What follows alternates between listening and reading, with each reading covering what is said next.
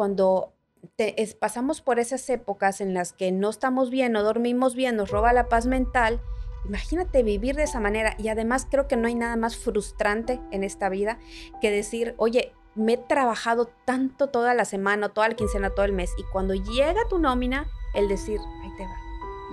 Todo para pagar deudas y no poder disfrutar nada de eso que tanto trabajo te ha costado. Claro. Entonces, imagínate tu nivel de frustración. Café para Damas, el podcast. Hola, bienvenidas a un episodio más, nuestro episodio número 6. Vamos en el 6 ya. Ya no sé. Vamos en el 5. 6, ¿verdad? Nuestro episodio número 6 estuvo súper bien.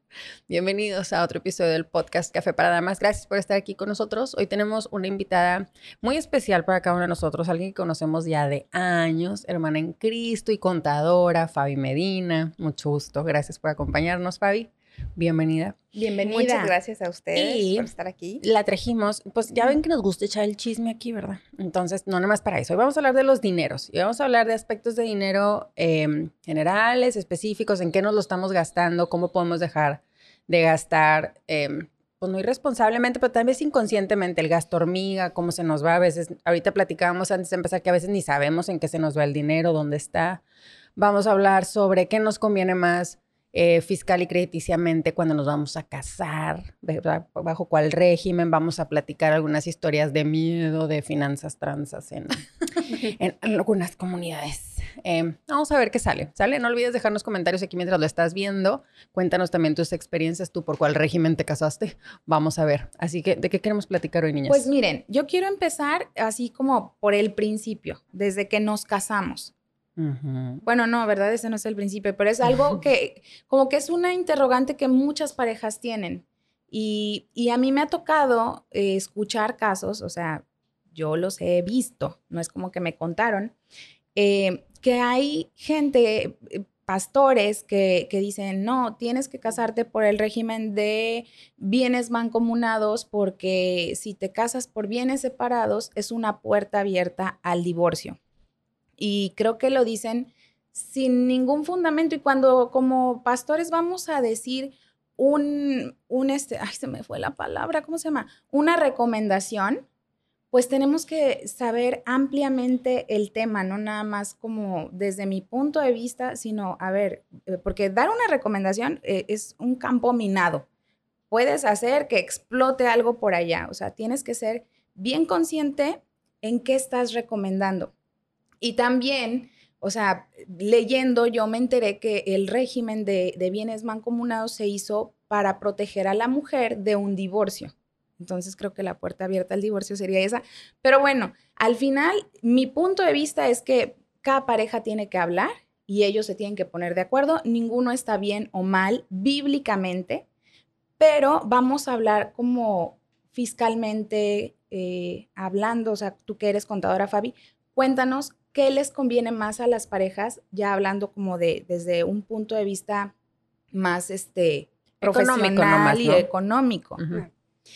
Eh, bueno, eh, la realidad es que casarse por bienes separados nos ayuda al momento de agilizar ciertos trámites. Es una realidad que si yo em, quiero pedir de repente algún crédito y por cuestiones crediticias, de repente los bancos empiezan a estudiar a la persona desde, eh, por supuesto, te preguntan, ¿estás casado? Ya ves, cuando llenas tu solicitud y te preguntan todos tus generales, te preguntan cuál es, em, si estás casado o soltero. Y ahí entra eh, en qué modalidad te casaste. Y por cuestiones crediticias es em, más fácil que te den un crédito si estás casado por bienes separados. Incluso cuando tú vas a vender una propiedad, si están casados por bienes mancomunados, pues allá hay otro trámite. Incluso nos ha pasado que de repente em, estás comprando una propiedad, ya está todo, ya se está firmando y de repente a lo último sale, ay, pues que estaban casados por bienes mancomunados, entonces va todo para atrás. Hay que volver a hacer los documentos para que firmen los dos. Básicamente es por eso. Ok. ¿Sí? porque sí se nos facilita la vida en cuestiones crediticias, em, en cuestión de agilizar documentos. Ok. Básicamente es eso. Ahora, em, el casarse por bienes mancomunados y que surja eh, para proteger a la mujer en caso de un divorcio, pues créanme que las leyes hoy en día han cambiado muchísimo al respecto, ¿no? Entonces sí existen otras, em, la legislación es diferente ahora en cuanto a la protección de la mujer y de los hijos. Ok, entonces, y, y a ver, un pro, eh, algo a favor de, de casarse por bienes mancomunados realmente es una decisión. realmente es una decisión. Eh, si ustedes quieren casarse por bienes mancomunados para proteger de alguna manera el ver que, estás protegiendo tus propiedades de esa manera, pues está bien, ¿no?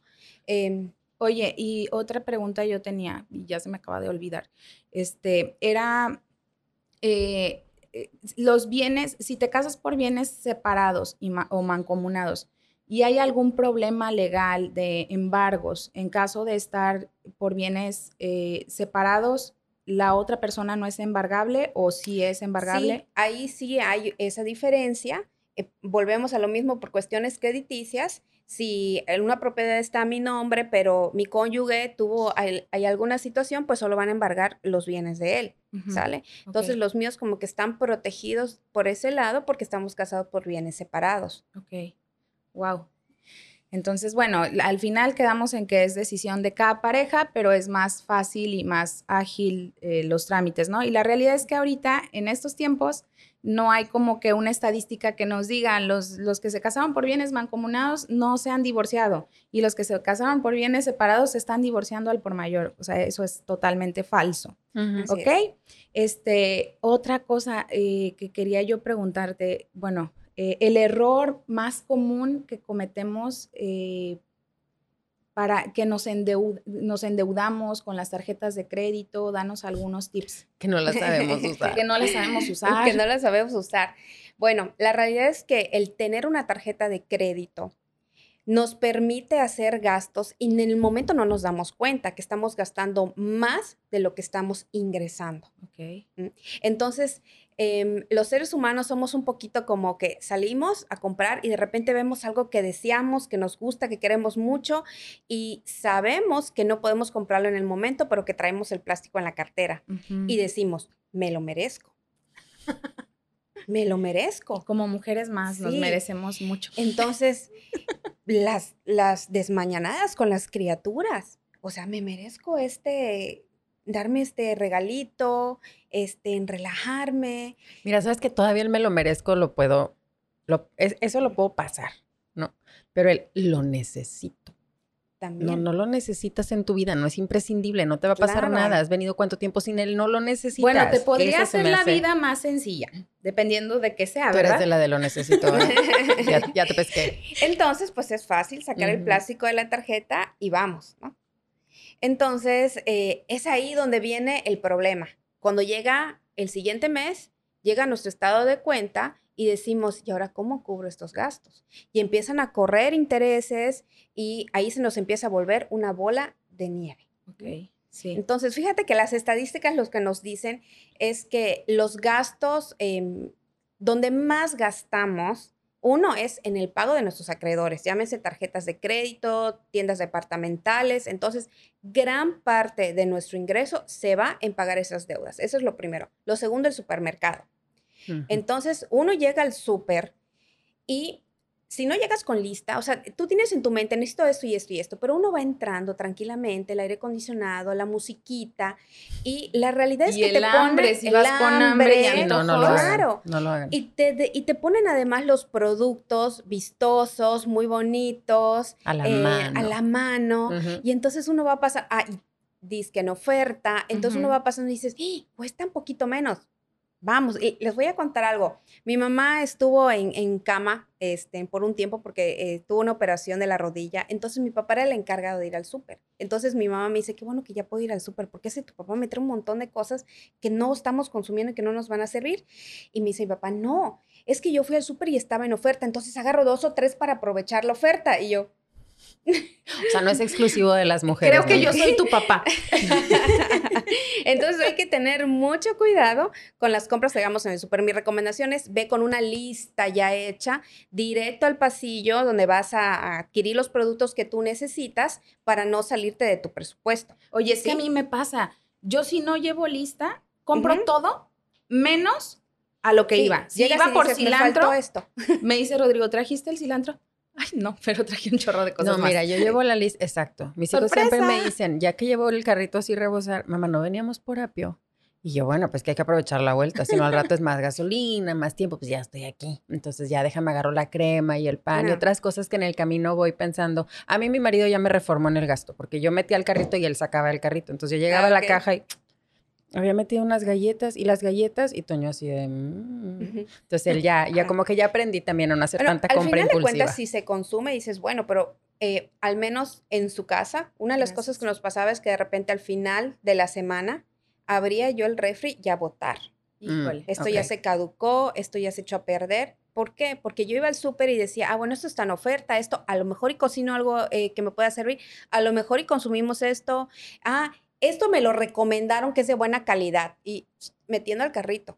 Y en realidad habían cosas que no consumíamos. Entonces, qué desperdicio. Y ahí se está yendo gran parte del ingreso que tanto trabajo te costó Y sabes que creo que eso se hace como una, ¿cómo se llama cuando va la bolita de nieve? Sí, y se hace una avalancha. Una avalancha. Porque al final, eh, pues no puedes quedar bien con tus acreedores, ¿no? Y eso te quería, esta es otra pregunta. ¿Te han, ¿Te han tocado personas de que te digan, ay, contadora, que Dios te lo pague? sí, claro que sí. Es que no tengo ahorita. Eh, es que yo creo que como hijos de Dios tenemos que ser ejemplo en todo y eso nos falta. O sea, como que eh, adecuarnos a un presupuesto y quedar, o sea, ser ejemplo allá afuera. Claro. ¿No? O sea, sí, yo, yo tengo muchos ejemplos, eh, les voy a decir el mío. Este, yo trabajaba con mis papás y llegaba un pastor, creo que era, y les pedía equipo gratis. Y mi papá pues decía, sí, claro, pues si es para la obra, aquí está. Hasta que nos dimos cuenta que él cobraba ese equipo. Entonces, como que lo subarrendaba. Pues no lo subarrendaba, o sea, sí lo arrendaba él, pero él no pagaba nada. Sí, claro. Entonces, yo creo que no ser administrado en casa te hace ser mal administrado afuera y por lo tanto quedar mal, dar un mal ejemplo de, de, Cristo en nosotros. como que lo hacemos a un lado, ¿no? A Jesús. Entonces, este, a mí me tocó cobrarle y, fue bien difícil porque él decía, es que yo no tengo dinero para pagarte y mira, mi esposa tiene cáncer y me enseñaba la, la foto de su esposa y yo, pero es que hiciste mal, o sea, si a ti te dan un equipo gratis, tú lo tienes que dar gratis porque eso es, o sea, yo tengo ese pensamiento de que si Dios me da algo, si me regala algo, yo lo regalo. O sea, cualquier, obviamente el trabajo es trabajo, ¿no? Pero si Dios a mí me da algo, me bendice con algo, yo entiendo que ya cuando yo no lo necesite, alguien más lo va a necesitar y pues yo hago esa misma acción, ¿no? Pero pues cada quien. Y al final pues ya llegamos a un trato y pagó lo que quiso, pero pagó algo. Entonces te quería preguntar si te han tocado casos así de que, que Dios sí, lo pague, contadora, porque al final es tu trabajo y de ahí comes y, tú estás trabajando, ¿no?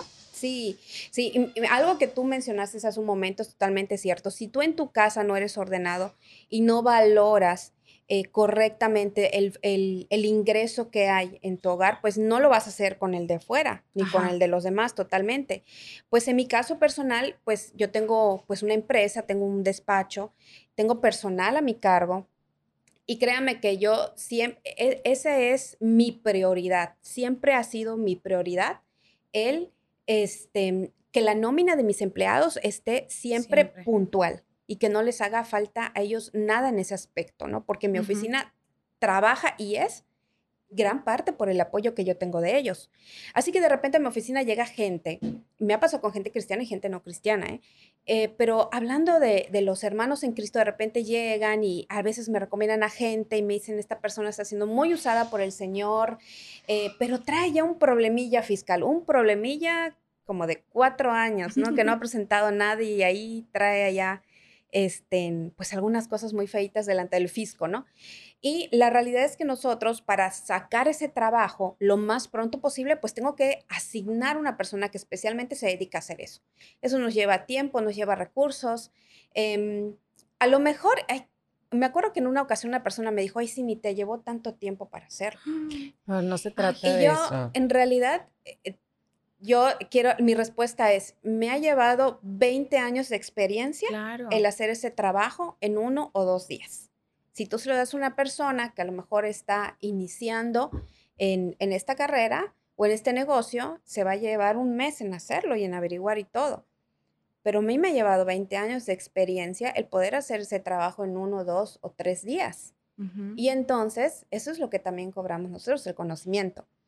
Eh, lo que yo hago en estos casos es que siempre trato de cobrar lo menos posible. Yo entiendo que tengo una responsabilidad con mi personal, que tengo que cubrir una nómina y que no le puedo decir a mi personal, oye, es que es una siembra y es una ofrenda que yo voy a dar. Y me va a decir, pero yo tengo que pagar mis camiones y tengo que llevar sostenimiento a mi hogar. Sí. Entonces, cobro lo menos que se pueda para cubrir la nómina de la persona que se va a dedicar a hacer eso entregamos el trabajo, porque generalmente lo que yo hago es que siempre pido, cuando se trata de, trabajos especiales, pido un anticipo del 50% para que no me vayan a dejar mal, ¿no? Sí.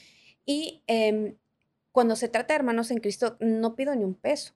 Yo chambeo, se entrega el trabajo y confiamos, exactamente, porque además yo les envío y les digo, mira, este, esto es lo que te va a costar, ¿estás de acuerdo? Y me dicen, sí, adelante, hágalo, le agradezco muchísimo el super descuento y todo, ¿no? Hágalo, ¿no? Y lo que sucede es que, y, hacemos hasta un plan de pago, digo, no me lo tiene que pagar todo de golpe, me lo puede ir pagando poco a poco, o sea, yo aquí dispongo del personal que se va a dedicar a hacerlo y se lo voy a entregar rápido. Pero eso no quiere decir que usted me lo tenga que pagar. Ay, no, mire, vamos a hacer un calendario de pagos. Yo le voy a pagar esta quincena tanto, esta quincena otro y esta quincena otro. Perfecto. Entregamos el trabajo, lo enviamos y la famosa llamada o mensajito, estoy yendo al Oxxo a depositarle. Y yo luego dan las 5 de la tarde digo, es que le quedaba lejos de Tulum, como dice el meme. Vamos al Oxxo de Tulum. Pues sí, sí, claro que sí. Es que sabes que es bien gacho que te pongan en esa posición. Como que siento que se abusa mucho de que somos hermanos en Cristo, hermana, ándele. O sea, no deberíamos de, como que lo usamos para manipular. Entonces, de alguna manera, yo, siento que tú también te has de sentir así como que, híjole, pues el hermano sí está molado, ya me enseñó la foto de la esposa con cáncer y hasta te hace como... Se te hace... Es, manipulación al final de cuentas. Exactamente. están de acuerdo que eso es ser tramposo. Sí, claro. Y, bueno, son hijos de Dios, pues sí, ¿no? Pero pues al final van a tener su consecuencia.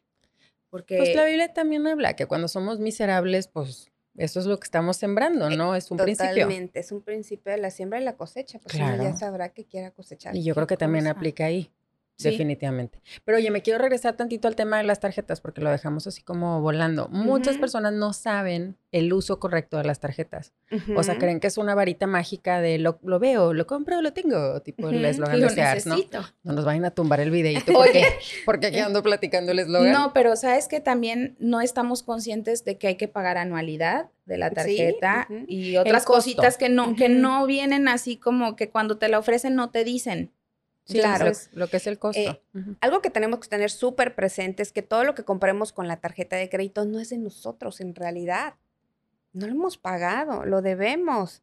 Corremos el riesgo de que si al final de cuentas esa deuda es tan grande y no la podemos cubrir, pues vamos, nos va a estar molestando el banco, pueden girarnos una orden de embargo, o sea, se puede ir a niveles tales que en realidad lo que yo compré no es mío no lo he pagado. Entonces, tenemos esa, esa falsa sensación de que ya lo tengo y lo estoy disfrutando. No, espérame, no es tuyo. Eso es lo primero, ¿no? Otra de las cosas súper comunes con las tarjetas de crédito es que yo siempre les pregunto, ¿cuánto interés te cobra? No, pues, tenemos idea. No sé. ¿Cuándo es tu fecha, de, corte? Sí. Eso sí, ya me aprendí. Sé. Tu fecha de pago. Porque es súper común.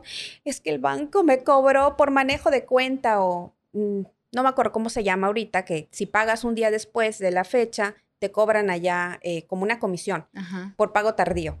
Entonces te cobran como 400 pesos y yo le digo, qué codera, eso me da para una blusa. De verdad, en serio. yo les digo, no. Entonces digo, tenemos que estar súper pendientes de la fecha de corte, la fecha de pago, saber cuánto interés me están cobrando para estar plenamente consciente de que voy a poder cubrir eso en caso de que yo no logre pagar la deuda. El correcto manejo de una tarjeta de crédito es, lo que yo compré, tengo que poder liquidarlo al siguiente mes. Hay muchas tarjetas que ofrecen recompensas, por ejemplo, en puntos. Entonces tú vas acumulando los puntos y cuando llega la anualidad, tú dices, ya no la voy a pagar, la voy a pagar con los puntos que ahí tengo reservados de la tarjeta. Eso es un correcto manejo.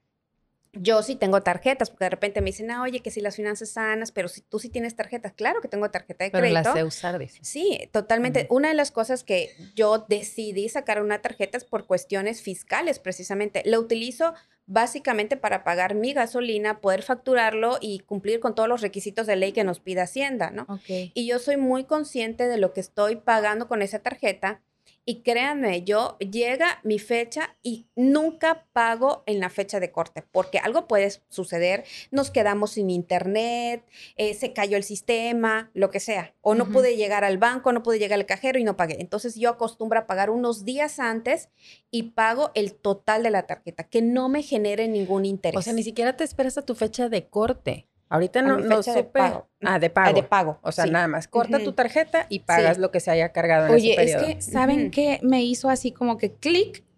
¿Cuántas de nosotras sabemos cuánto de intereses pagamos? Yo no tengo ni una idea. No tengo idea. Así de sencillo. Lo que ahora hago es que con todo el dolor de mi corazón me hablan y te ofrecemos una tarjeta de tal banco y sin anualidad y sin no sé qué y sin no sé cuánto. Y yo, no, gracias. Y no me vuelvan a hablar y cuelgo. Bueno, es que en realidad, digo, sí deberías de saber, vaya, es necesario, es importante que sepas el interés de tu tarjeta, pero en teoría no debiera ser necesario ni siquiera saber cuánto pagas de interés porque no tendrías por qué pagar interés. También, o sea, a mí mi abuelo toda la vida me dijo, tú por aquí lo estás cargando y corta, en el corte debo 13.554, pago 13.554 y me voy en ceros para el siguiente mes, ¿no? Este, algo que nos pasó a mi esposo y a mí con las tarjetas de crédito es que nosotros nos estuvimos financiando mucho tiempo de las tarjetas porque aparte eran tarjetas que nos permitían retirar efectivo. Eh, estuvimos solventando el negocio casi un año sin que hubiera una sola renta, sin que ingresáramos nada. Entonces jineteábamos, pagábamos una, sacábamos de esa, pagábamos la otra y luego llegaba la fecha de corte y nada más rebotábamos el dinero, ¿no? Y algo que nos pasaba era que apenas nos entraba un pago y según nosotros, yo me asomaba a ver el saldo, pues el saldo es de 172.354 pesos. Ok, iba yo al banco y 172.534 pesos. Y al siguiente mes me venía, me venía algo, 187 pesos, 300, 400, 500, pero siempre venía algo. Y yo decía, ¿por qué? Y es precisamente eso que decía Fabi, que pagué un día tarde. Entonces, ah. ay, lo que pasa es que traía un diferido que compró a meses sin intereses que usted se le olvidó y le faltan 50 meses todavía. y es que aparte, este, esta compra, este eh, cargo automático que trae de 13 pesos mensuales, porque eran 5 dólares que pagabas en quién sabe qué suscripción, no sé qué cosa.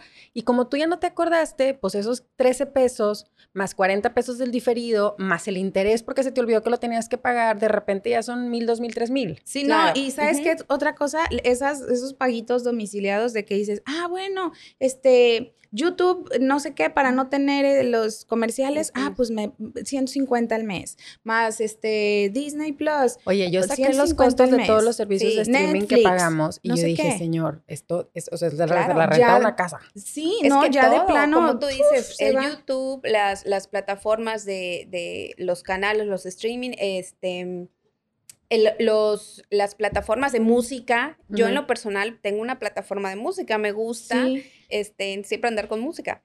Y te pones a sumar todos esos palitos. La nube para que no se te llene el celular. También, todo eso.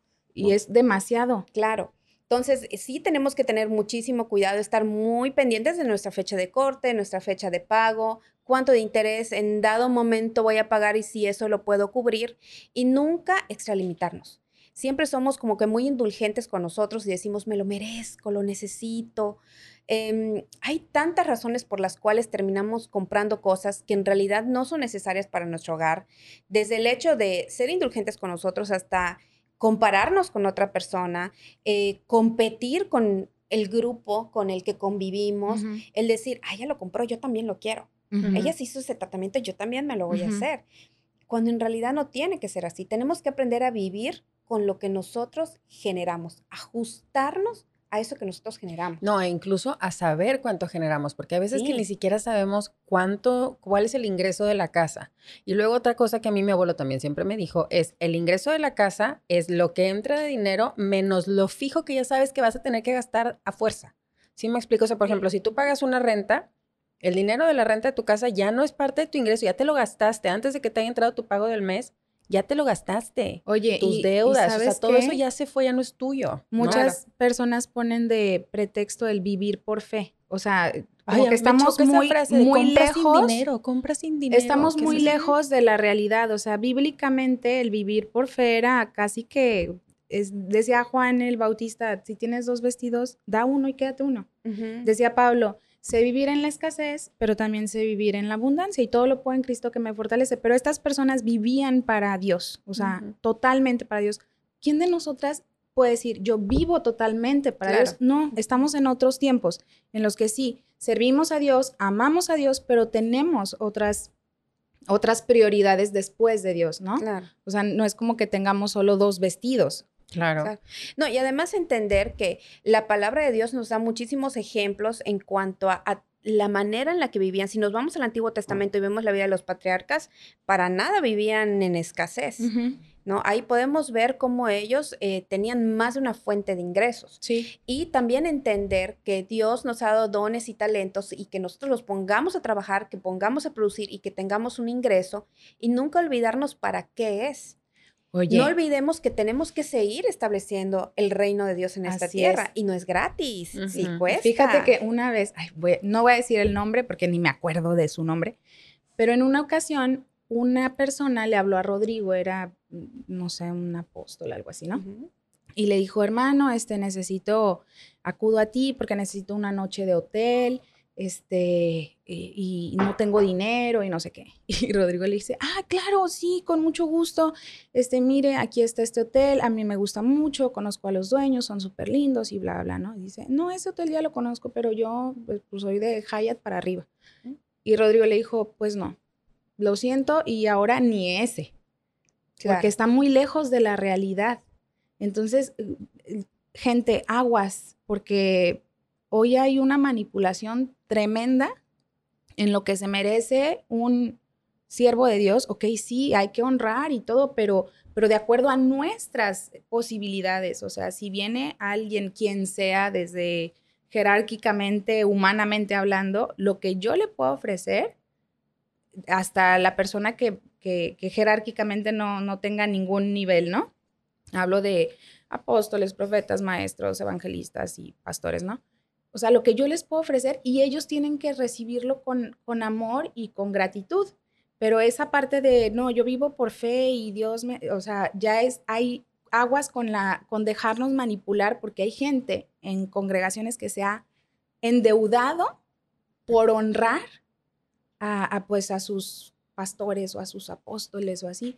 Y pues yo creo que Dios nos manda a no endeudarnos, a, a poder vivir unas finanzas saludables. Claro. Eso es bien importante. No sé qué nos quieras comentar sobre eso. Sí, mira, el, el no tener eh, finanzas saludables, fíjate las consecuencias. Para empezar, nos roba la paz. Ya no vivimos en paz, vivimos con problemas, vivimos con insomnio.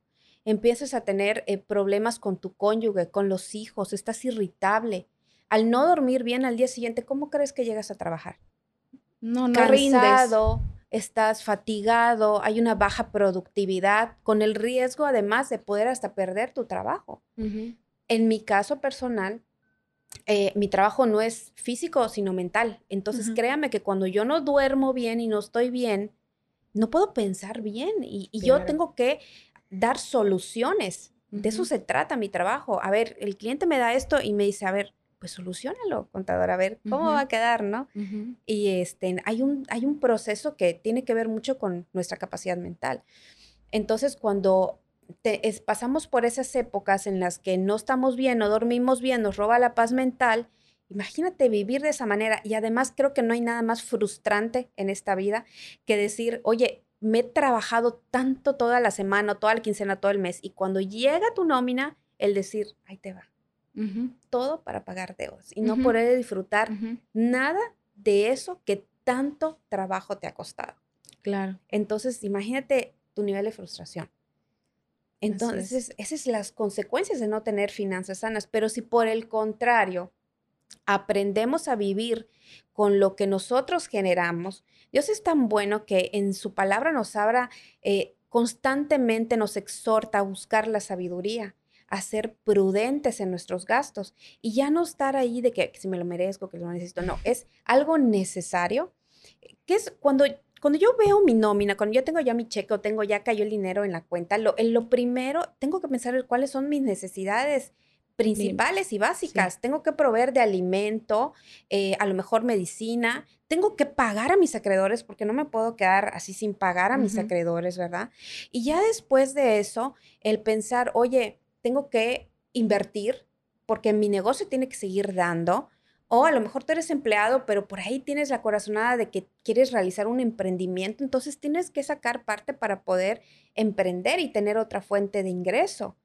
Y a lo mejor y queda eh, para tus gustos, para los, los, esos gastitos este, en, que nos queremos eh, dar un gustito el fin de semana. Y fíjate que otro de los gastos en donde más dinero eh, se va es en las comidas. Quedamos que lo primero, comer fuera, comer fuera. quedamos que lo primero era el pago a los acreedores o pago a las tarjetas, los segundos el supermercado y el tercero estadísticamente son las comidas afuera de la casa, cuando nos vamos a restaurantes. O sea, en mi casa somos cuatro, pero mis hijos, o sea, están enormes. Ya comen como adultos. Claro, o sea, ya no es, me trae el menú de niños y solo un platillo y lo dividimos entre los dos. No, hombre, o sea, ellos piden bien, a la carta, ¿no? Como debe ser. Entonces, cuando tú ves la cuenta y si estamos acostumbrados que lo hacemos viernes, sábado, domingo, terminando el servicio, a lo mejor decimos, ay, vamos a comer por allá, ¿no? Entonces, en realidad, esa es otra, eh, otra fuente en donde se va parte de nuestras ganancias, de nuestro dinero y no te das cuenta. Oye, y los gastitos hormiga.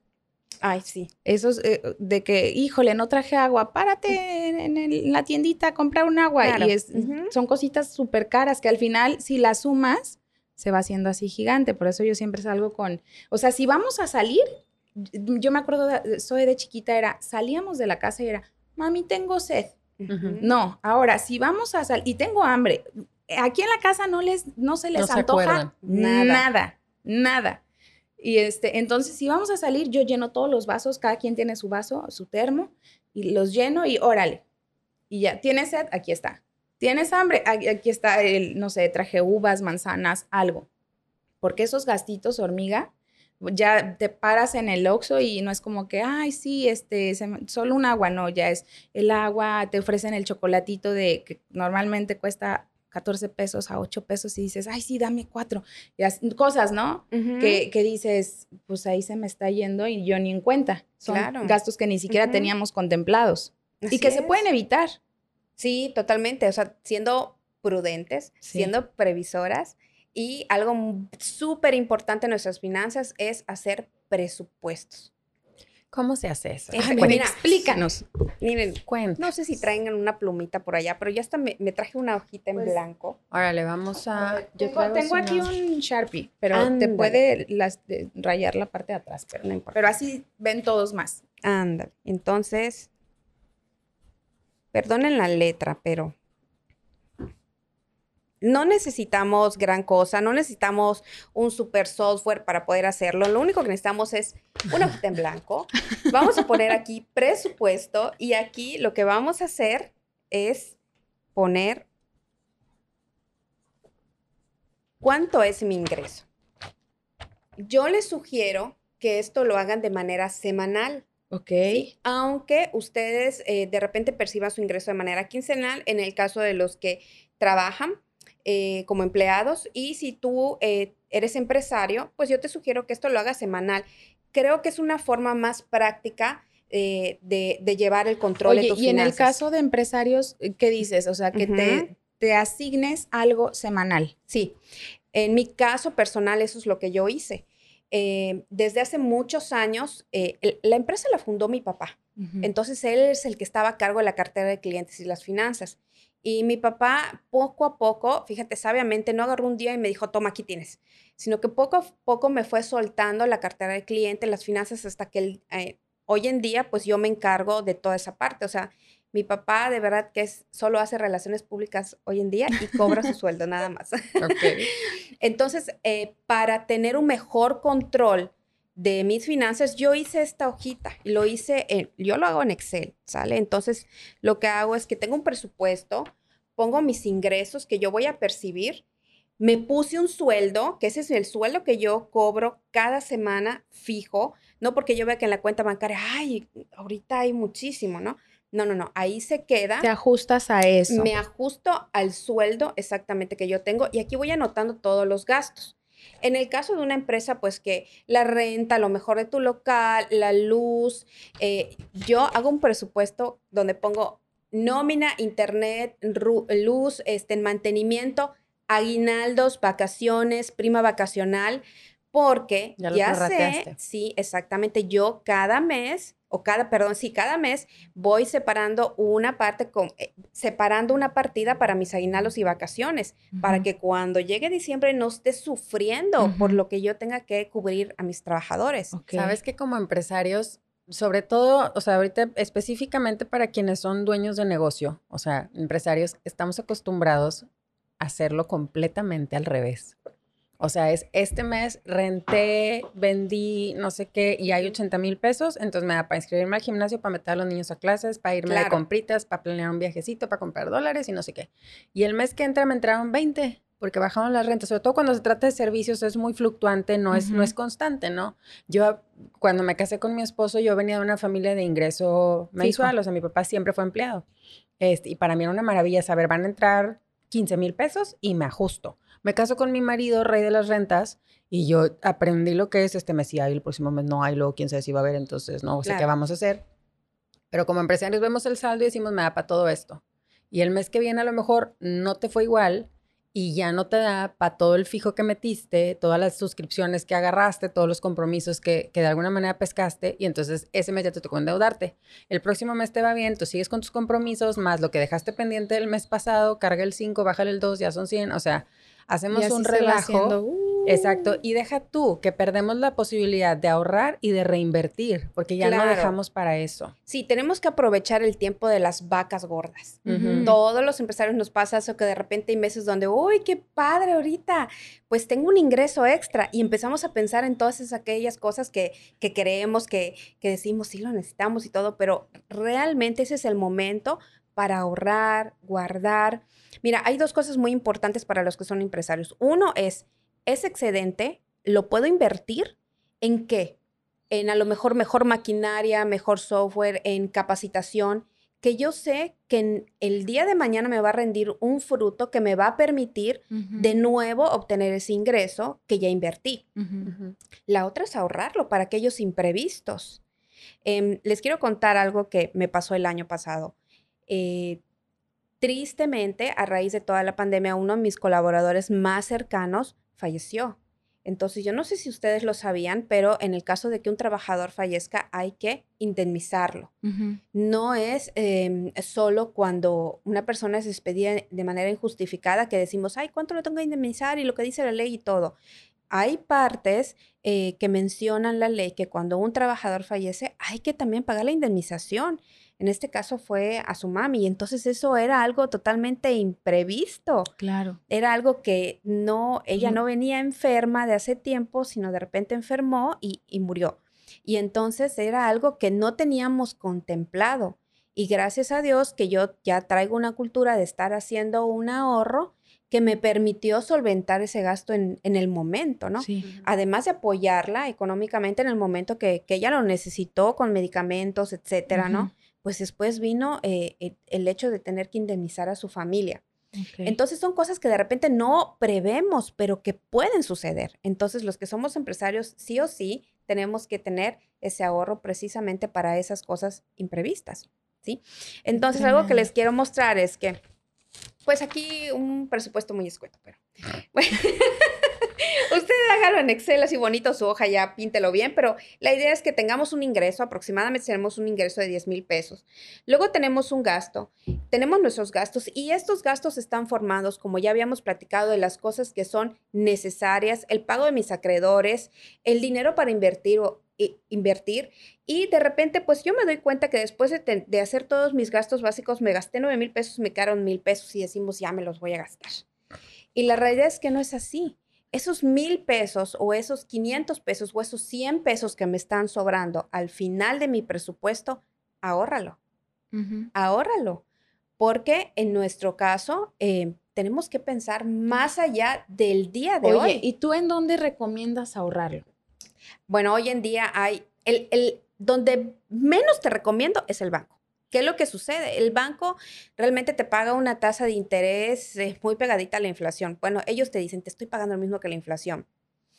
Pero no, no es así. La verdad es que no es así. O sea, ahorita creo que la inflación anda como un, por un 7% oficialmente, pero sabemos que no es así. Entonces, pero hay muchísimas otras herramientas como em, aseguradoras que dan un mejor rendimiento, que son muy confiables. Hay, hay, instrumentos donde tú puedes eh, invertir, por ejemplo, en dólares, que te dan un rendimiento muy rápido y son muy confiables y están dentro del sistema financiero. Eso es algo que yo siempre les voy a recomendar inviertan en lugar, si lo que quieres es hacer un ahorro del dinero como tal, es inviértalo en, instituciones que estén dentro del sistema financiero. Okay. Hemos escuchado historias muy tristes donde surgió una caja de ahorro por allá, invertí mi dinero y luego pues la persona se fue y se llevaron los ahorros de tu Es que, por ejemplo, yo, yo he cotizado así de que ahorros y no son de mil pesos, o sea, es de que tu inversión, pero son más bien como, es que una cosa son los ahorros y otra cosa son los fondos de inversión, es diferente, ¿no? Ok. Bueno, son diferentes, hay algunos que te permitan a, empezar a ahorrar desde dos mil y tantos pesos ah, al mes, puedes empezar aportando. Si de repente tú ya hiciste allá un cochinito que ya está así medio gordito, pues ahí eso es una buena oportunidad de meter ese dinero y que vaya rindiendo fruto y no tenerlo solo asentado. Y que no tengas la tentación de que lo agarren. De que lo agarre, exactamente. Esa es una manera. De que lo agarres o que lo agarren. Es que si tienes la oportunidad de invertir en propiedades, aquí en Yucatán eso es buenísimo, ¿no? Muchísima gente está viniendo a vivir acá. Y más que en una propiedad eh, como una casa para rentarla, nosotros hemos tenido esa experiencia exactamente de rentar una casa y pues cuando se sale la persona, pues hay que cambiarle de todo, le inviertes un montón para dejarla bien y volverla a rentar. Pero a lo mejor en un local comercial, a lo mejor en tierras, a lo mejor que sabes que te va a dejar un mejor rendimiento con el paso del tiempo. Claro. Entonces esas son formas de invertir Em, de no tener solo el dinero asentado y que no esté ganando absolutamente nada, ¿no? ¿Y para qué quiero invertir? A veces me dicen, oye, es que la gente que pues como que quiere más y quiere más y quiere más, es que tenemos que ir un poquito más allá y pensar también en nuestro futuro. Si queremos tener una vejez tranquila, si queremos también dejar un legado a nuestros hijos, queremos dejar una herencia, precisamente hoy nos toca hacer sacrificios sí, sacrificios. Yo sé que como que esa palabra le huimos y, ay, no, ¿cómo voy a hacer sacrificios?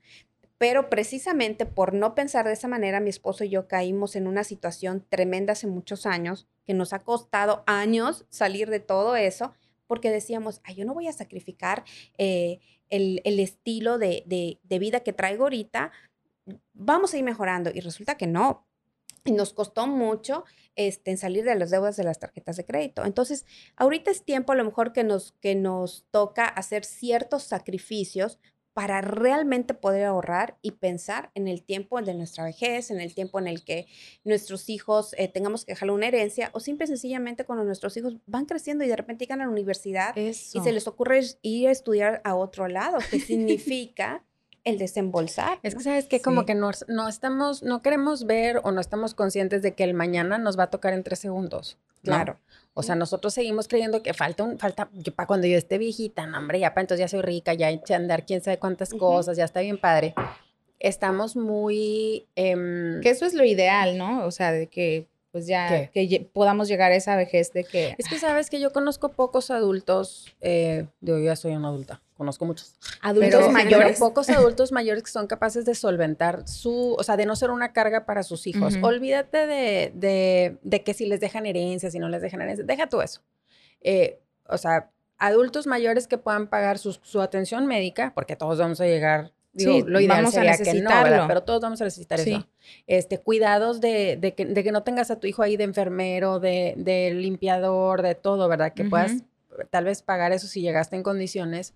Este, muy pocos. O sea, mis, mis ejemplos son, son mi abuelo y mi abuela, que mi abuelo se murió y él dejó cubierta a mi abuela hasta que mi abuela se muera. A mi abuela no le va a faltar nada. Qué mi abuelo, claro. él pagó, él pagaba, o sea, yo me acuerdo, mi abuelo murió hace dos años y su, su, último año de vida pagó 800 mil pesos de seguro de gastos médicos particulares. Pero es que don Jorge era mil pesos. Una persona muy sabia.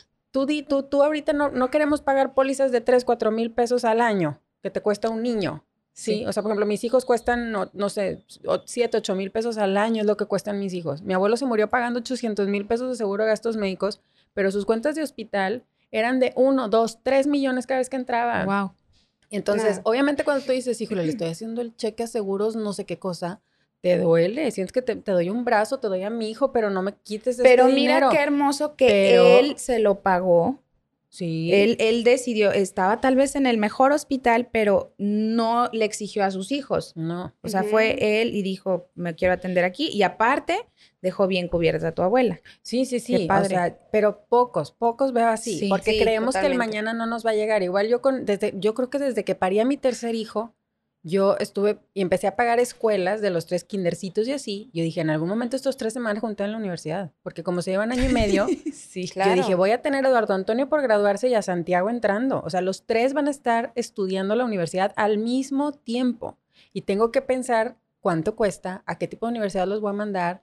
O sea, pero no, no puedo, bueno, faltan cuatro años para que entre, entonces ahí veo, no, no, o sea, desde ya, me explico, pero no, estamos muy acostumbrados a no prever y sobre todo, creo que todavía nuestra generación se salva un poquito, pero las generaciones que vienen es gasto 15 para, digo, gano 15 para pagar 20, este, y me lo gasté en el teléfono, en la renta, ya no, ya no quiero saber qué viene mañana. En viajes. no pasa nada. Yo creo que soy de esa generación que viene. Yo quisiera vivir viajando. no, yo veo, por ejemplo, a mis, a mis primas que son menores que yo, 10, 15 años menores que yo, este, y si es, o sea, desayunan, comen y cenan fuera y viajan un montón, como tú dices, y que en la casa increíble o el depa padrísimo y el carro del año, el teléfono el último. Las fotos en este, Instagram. Todo así padrísimo y dices tú, ajá, y luego mañana cómo. O claro, son de 15 años, 16. No, es que, usted, no les voy a decir para que Ok, 30. Pero fíjate que una, todo eso que, que, si decía su prima Dani, tiene 15 años menos y dice que tiene 25, entonces Dani tiene... Claro, eso que decía Dani ahorita, este ejemplo que daba de sus primas, es que estadísticamente, cuando vemos esos estilos de vida, se han hecho muchos estudios, entonces de repente se hizo un estudio donde, a ver, ¿cómo le hace esta gente para ser millonaria y tener esos estilos de vida? Y lo que se encontró es que en realidad estas personas no tenían un patrimonio como tal. O sea, mi patrimonio es todo lo que yo ingreso, menos todos mis pasivos y lo que me quede o todos mis pagos a mis acreedores. Entonces, lo que me queda es lo mío, mi patrimonio es con lo que yo cuento para mi futuro o para mis imprevistos. Y lo que mostraba este estudio es que estas personas que tenían ese estilo de vida en realidad no tenían ningún patrimonio. No tenían nada. ¿Y sabes en qué Todo se excusan? lo que entraban salía. Sí, y se excusan porque yo he visto cómo comentan y dicen, pues claro, a mi abuelo le tocó comprar un terreno de 8 mil pesos. Ahorita el terreno está en 300 mil pesos. Está imposible que, yo lo pueda pagar. Pero también antes, con, yo me acuerdo cuando iba a la primaria, con mil pesos, que era un peso, comprabas una torta y un refresco. O sea, claro era menos lo que, lo que ingresaban y, o sea, es como que va la inflación. No, sí es cierto que el poder adquisitivo cada vez es menor, o sea, es Pero cierto. siempre hay oportunidades. Eso es lo que te iba a decir, o sea, al final es que tú quieres comprar el terreno pegado a la plaza, frente al hospital, al lado de la escuela, y quieres invertir en algo así, cuando que se requiere de mucha visión, decir, bueno, voy a invertir hoy en una cosa que parece ranchería que está allá afuera, que tiene la posibilidad del día de mañana sí, claro. ser o sea, pues, ganar. Cuando nosotros llegamos a Mérida hace 17 años, fuera de periférico, era todo muy barato. Y, las Américas era así como que el foquito de allá que se veía y, decíamos Rodrigo y yo, ¿quién va a comprar aquí? Al lado del basurero, decían. Sí, ¿quién va a comprar aquí? Aquí está. Y no nos vamos tan lejos. Altabrisa antes, hace 20 años, eran las afueras de, de Mérida. ¿Y quién iba a comprar aquí en las Águilas, que era lo más barato. O sea, y ahorita todo, o sea, sí es cierto, necesitamos visión. Yo, por ejemplo, no la tengo. Yo soy malísima. A mí esas, cuando estaba yo chiquita, bueno, chiquita, joven, que me decían, ¿dónde te ves en cinco años? Ya, era como el, como el sticker del perrito así de ya me morí. De que yo no quiero pensar, yo no quiero saber, a mí me da miedo, yo no quiero, yo no quiero saber. Entonces yo nunca aprendí a pensar a futuro. De verdad, me, me, me, me traumaba decir hoy, en cinco años me veo este, empoderada, líder, no sé qué, y de que en cinco años no llegaste, loser. O sea, era verdad, eso es, es 100% miedo al fracaso lo que, lo que a mí me pasaba, ¿no? Pero mi esposo, por ejemplo, es el rey de la visión. Él es como tiene la espada de Thundercats y puede ver más allá de lo visible. Cañón. Entonces, ese choque de, mira, vamos a comprar aquí. Y yo así de, está bien feo. ¿Aquí? Y el de que sí, mira, porque entonces yo, neta, aquí. O sea, no que decía el country. Tipo, no, yo decía, ¿qué es esto? Y, y el tiempo que tengo casada con él me ha enseñado que él dice ahí y yo digo, va, porque él tiene, tiene un tino para eso, para, para hacer negocios, de verdad Dios le dio ese don. Entonces he aprendido a confiar en él, pero veo que es algo que escasea mucho. yo creo que ya ni siquiera tienen como las ganas de desarrollar. Es más como, como yo quiero disfrutar, yo quiero, o sea, no me voy a llevar nada, cuando me muera me voy a ir mm, tipo con la ropa que traigo. Y que está padre, pero hay que llevar un balance. de sufrir, definitivamente no se trata de sufrir. Y yo creo que si somos muy objetivos, mi esposo y yo pasamos por una crisis, crisis, fea crisis, porque traíamos deudas espantosíferas. Este, y en ese tiempo Toño me hablaba de necesitamos administrarnos, si queremos salir de esto necesitamos dejar esto, dejar esto, dejar esto. Y yo decía, no, mátame ya, por favor. Yo no quería, yo, yo pensaba es que voy a sufrir, o sea, qué sufrimiento para mí. Él una vez me dijo, ya no podemos ir al cine. Y si algo a mí yo adoraba en la vida era ir al cine. Nosotros íbamos al cine dos veces a la semana. Una con los niños comer y una en el cine es tan rico. ¿No? y apretarse el cinturón. El día que me dice, se acabó el cine, yo decía, es que no voy a poder vivir sin el cine. Y me peleé con él y le hice un drama y lloré y casi me... O sea, bye. Es que en la entrada no te gastas tanto, es en la dulcería. No, pero independientemente, o sea, yo, yo me iba a morir, haz de cuenta. Te dijo, no, cine, no, cine. Ni aunque lleves en tu bolsita tu Subway. Me puse de digna, o sea, yo le dije, ¿cómo es posible que ni el cine me quieras pagar? O sea, de veras que tú eres miserable. Dios trata con él, haz de cuenta. Y así estuvimos dos años, o sea, dos años. Yo me acuerdo que un año, tres meses nosotros andamos a Costco pero ni siquiera pasamos por afuera así para ver de que huele a cuernito. que todo se antoja no, porque no había nada que yo pudiera comprar en Costco y si entraba yo sabía que iba a ser un gasto tonto, entonces decía, no tengo que ir a Costco, bye. Entonces fue una temporada larga.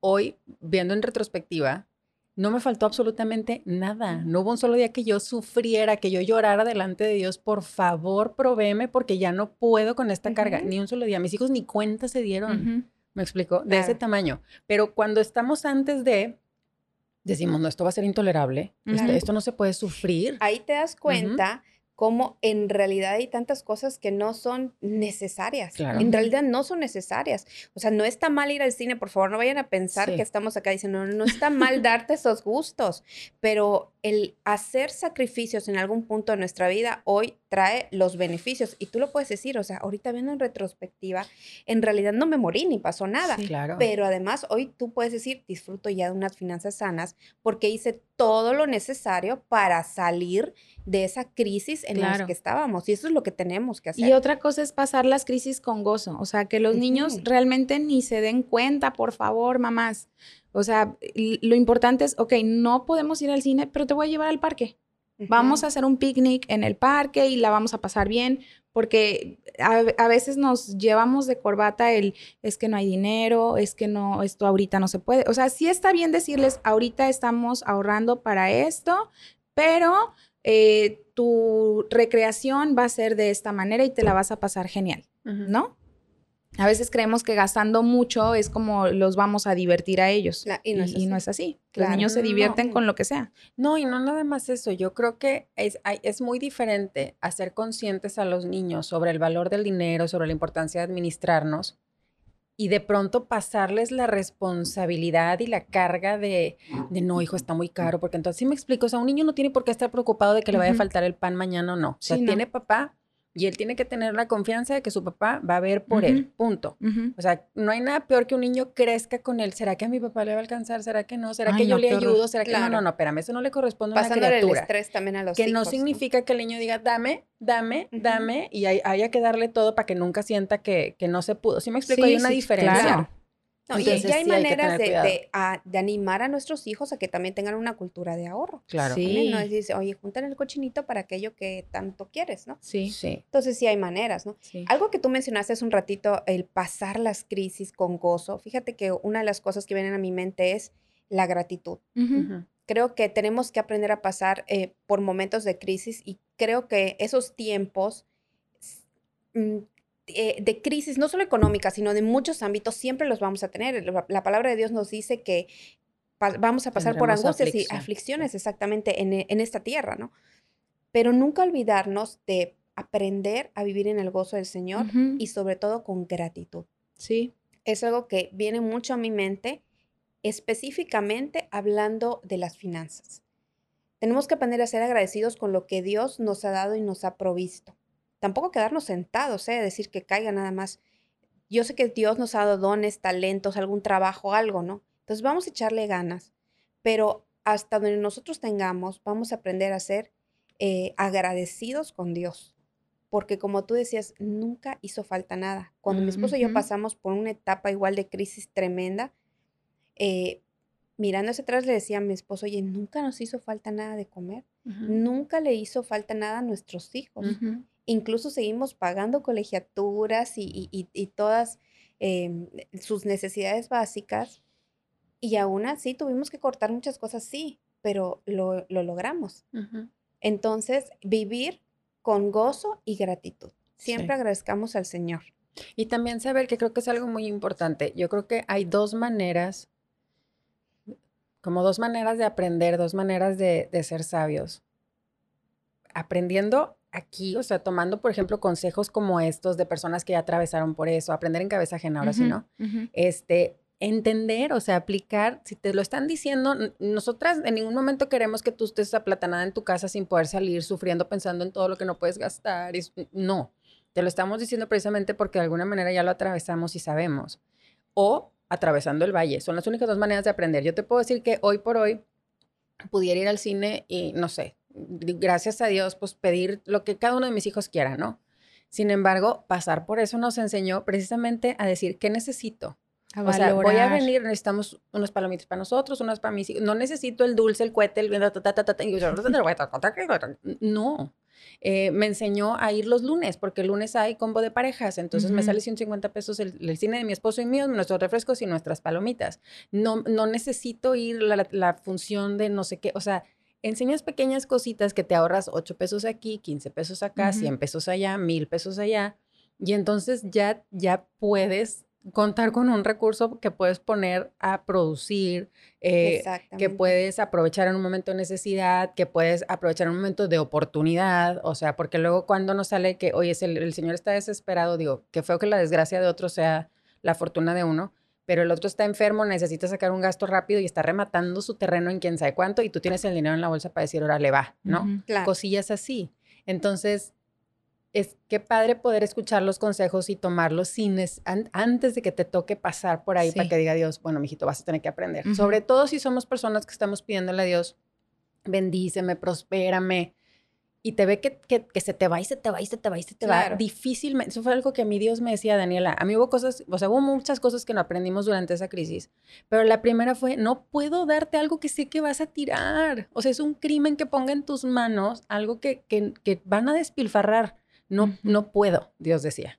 Entonces dijimos, ok, pues hay que aprender, ¿no? Este, y luego otra cosa que nos enseñaba es, no puedo poner dinero en sus manos si ustedes no están de acuerdo. Este quiere hacer una cosa, tú quieres hacer otra cosa y mola, no te sometes. Entonces, pues, ¿cómo, cómo quieres que les baje yo el dinero si va a ser motivo de, de discordia entre ustedes dos? Cuando aprendan a ponerse de acuerdo, entonces a lo mejor. Entonces, bueno, ok, también eso. Vamos a aprender eso también. Y entonces, o sea, te dejo un montón de aprendizajes pasar la crisis, pero qué padre, sin necesidad de pasar por ahí, poder tomarla, comprar sabiduría de alguien más. ¿Sí me explico? Entonces, son tips súper básicos, pero muy que pueden, juntos todos exponencialmente, pueden hacer una diferencia súper grande en las finanzas de cada hogar, de cada persona, si eres soltero, casada, lo que sea es para que, para que puedas hacer más. ¿Sí me explico? Claro, padre, ¿no? Sí. Oye, Fabi, ¿tienes algunos otras, otros puntitos que nos quieras compartir? Mm, bueno, pues básicamente, eh, si tú has logrado el tener finanzas sanas, si has entendido cómo gastar de manera correcta, si has logrado poder hacer un ahorro para tu futuro, eh, no olvides la generosidad. Claro. Yo creo que el, tener muy presente que siempre va a haber alguien a nuestro lado a quien podamos ayudar con lo mucho que Dios nos ha dado y nos ha provisto, eso em, es algo que siempre tenemos que tener en cuenta, el, el siempre tratar de ayudar en, obras que pues traigan un beneficio, que traigan soluciones, que hay tantas cosas a nuestro alrededor en las que podemos ayudar.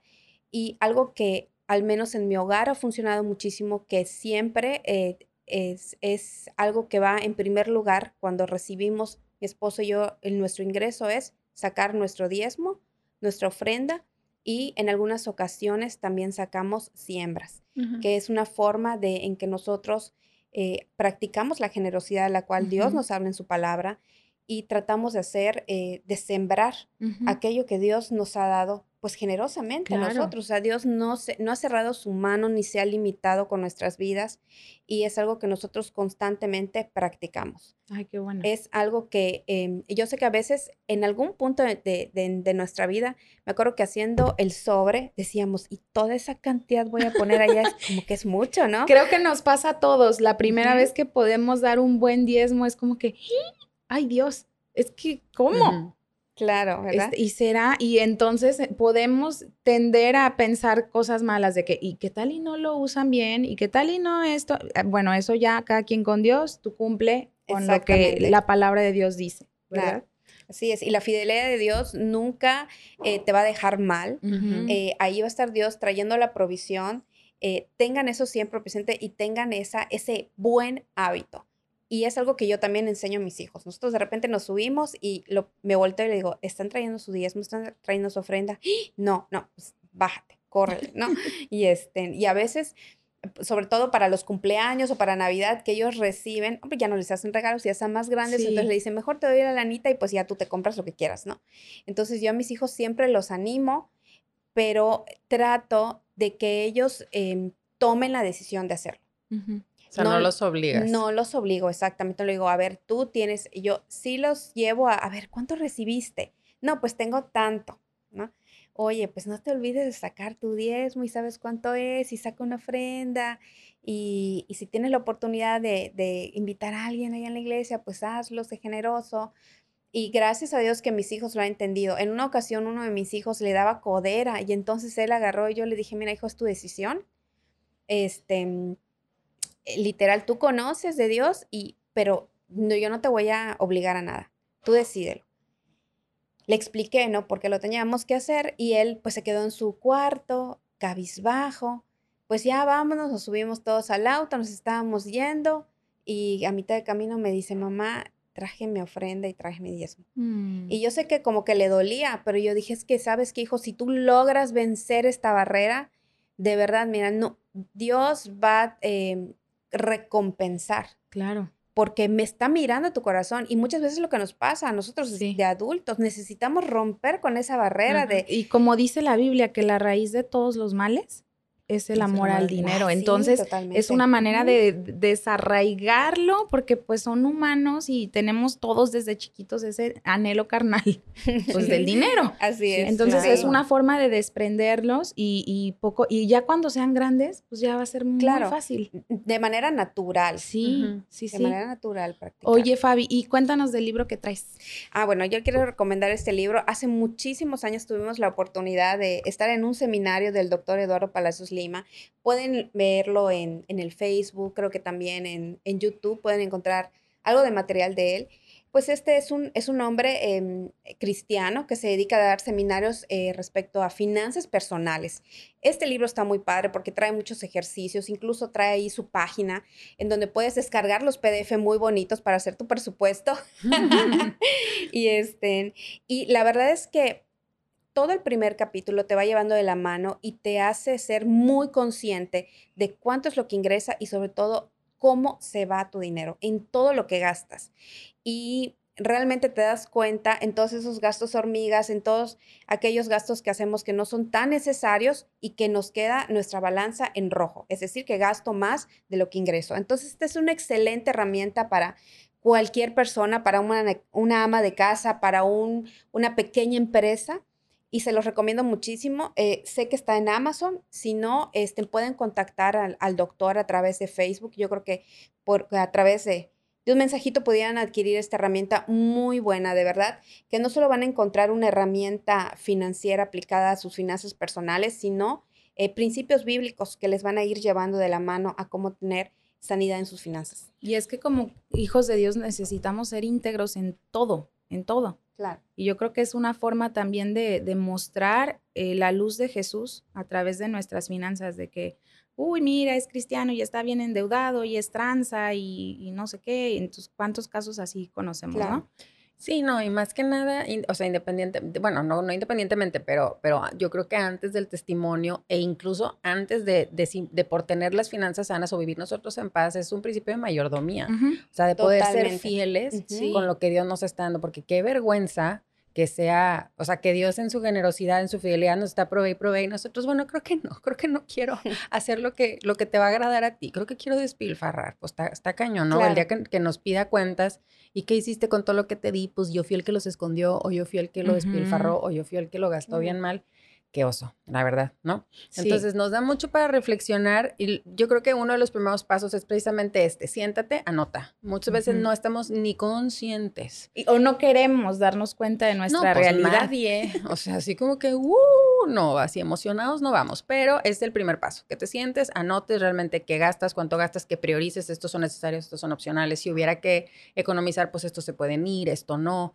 y que vayas viendo, ¿no? Ponte de acuerdo, si tienes pareja es un poquito más complicadito porque son dos cabezas, dos mundos, dos formas Pero fíjate, de pensar. Con, con ese libro es como que los dos van a ir en el mismo camino. ¿Qué dices sobre el cine? Claro. Dice, eh, que lleves a tu esposa todos los fines de todo el mundo cómprelo, por favor, súper altamente recomendable.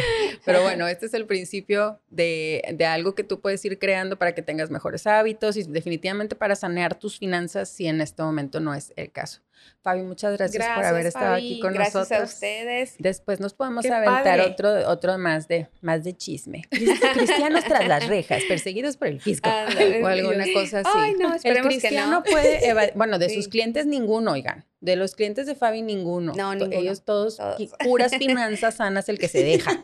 Entonces, altamente recomendada. Muchas gracias por acompañarnos, Fabi. Gracias a ustedes. Este, yo por último quisiera dejarles con Proverbios 24.3 que nos dice que con sabiduría se edifica la casa, pero con prudencia se afirma.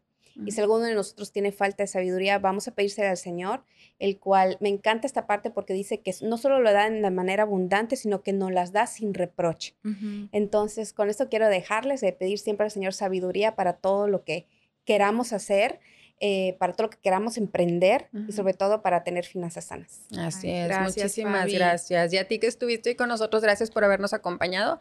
Recuerda que este material está disponible en Apple Podcast, en Spotify eh, y en YouTube, nuestro canal. En todos lados nos encuentras como Café para Damas. Si fue de bendición, compártelo, dale like, dale dislike. Si no te gustó, también se No, dislike no. Solo pasa a la página. Bueno, digan que es para mí entonces. Déjanos tus comentarios, tus experiencias. Si tú ya has pasado por esto, tips que tú digas, yo apliqué esto en mi casa y fue súper útil, marcó una diferencia en mi vida. Eh, compártenos también porque todo eso nos construye nos edifica a nosotros y te vemos en el próximo episodio de Café para Damas, el podcast. Que estés súper bien. bye.